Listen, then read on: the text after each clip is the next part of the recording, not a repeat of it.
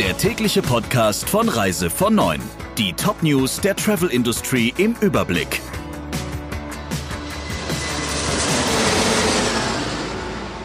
Mit Friederike Breyer. Schönen guten Morgen.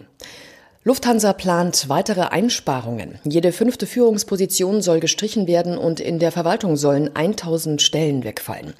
Auch die Vorstands- und Geschäftsführungsgremien der Tochterunternehmen sollen ausgedünnt werden. Neben Personaleinsparungen sind die Flottenverkleinerung und die Reduzierung der Investitionen in neue Maschinen ein wichtiger Punkt. Zudem will Lufthansa die Aktivitäten der Flugbetriebe bündeln. Dem war bereits die Beteiligung SunExpress Deutschland zum Opfer gefallen. Ein weiteres Kernstück von Renew, so der Titel des Sparprogramms, ist der Umbau des Konzerns in eine Holdingstruktur. Die operative Lufthansa soll in eine eigene Gesellschaft ausgegliedert werden. Das Rettungspaket des Bundes hatte der Lufthansa zwar kurzfristig Liquidität verschafft, aber die stillen Einlagen des Bundes sind im Umfang von 5,7 Milliarden Euro mit einem steigenden Zins belegt. Die Frankfurter Allgemeine Zeitung schätzt, dass in den nächsten Jahren insgesamt bis zu 12 Milliarden Euro für die Airline nötig sein werden, um sich von der Schuldenlast zu befreien. Geldstrafen für Airlines. Das fordern die Grünen, wenn die Fluglinien die Kosten für Tickets nicht rechtzeitig zurückzahlen, die wegen der Corona-Pandemie storniert worden sind. Der tourismuspolitische Sprecher der Grünen Bundestagsfraktion Tressel sagte dem Handelsblatt, das Luftfahrtbundesamt als zuständige Beschwerde- und Durchsetzungsstelle müsse stärker gegen Airlines vorgehen, die ihre Kunden weiterhin halten. Die Fluggesellschaften müssen Erstattungen innerhalb von sieben Tagen leisten. Bei abgesagten Pauschalreisen ist eine Frist von 14 Tagen vorgesehen.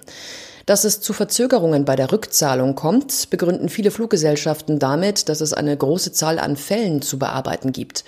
Nun will das Bundesverkehrsministerium die Forderung der Grünen überprüfen, berichtet das Handelsblatt weiter.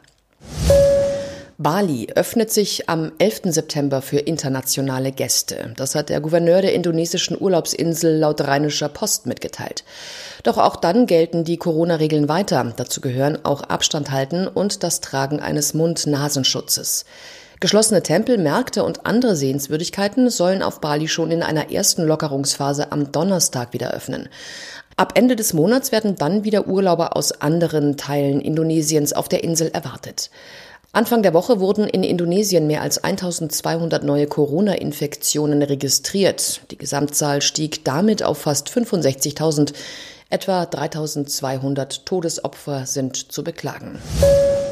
Die Corona-Krise hat die Kreuzfahrtindustrie besonders hart getroffen. Viele ältere Schiffe könnten nun deshalb verschrottet werden.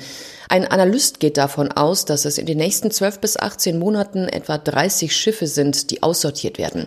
Das schreibt das Fachportal Travel Weekly. Modelle aus den 80er und 90er Jahren seien derzeit für Kreuzfahrtreedereien, die ihre Kapazität reduzieren wollen, kaum verkäuflich. Das war in der Vergangenheit anders. Die Jagd nach Kapazitäten führte zu einem starken Markt für gebrauchte Schiffe, unter anderem in Europa und in Asien. Wenn heute Unternehmen am Kauf von Schiffen interessiert seien, würden sie angesichts des aktuellen Kreuzfahrtstillstands kaum eine Finanzierung erhalten, hieß es.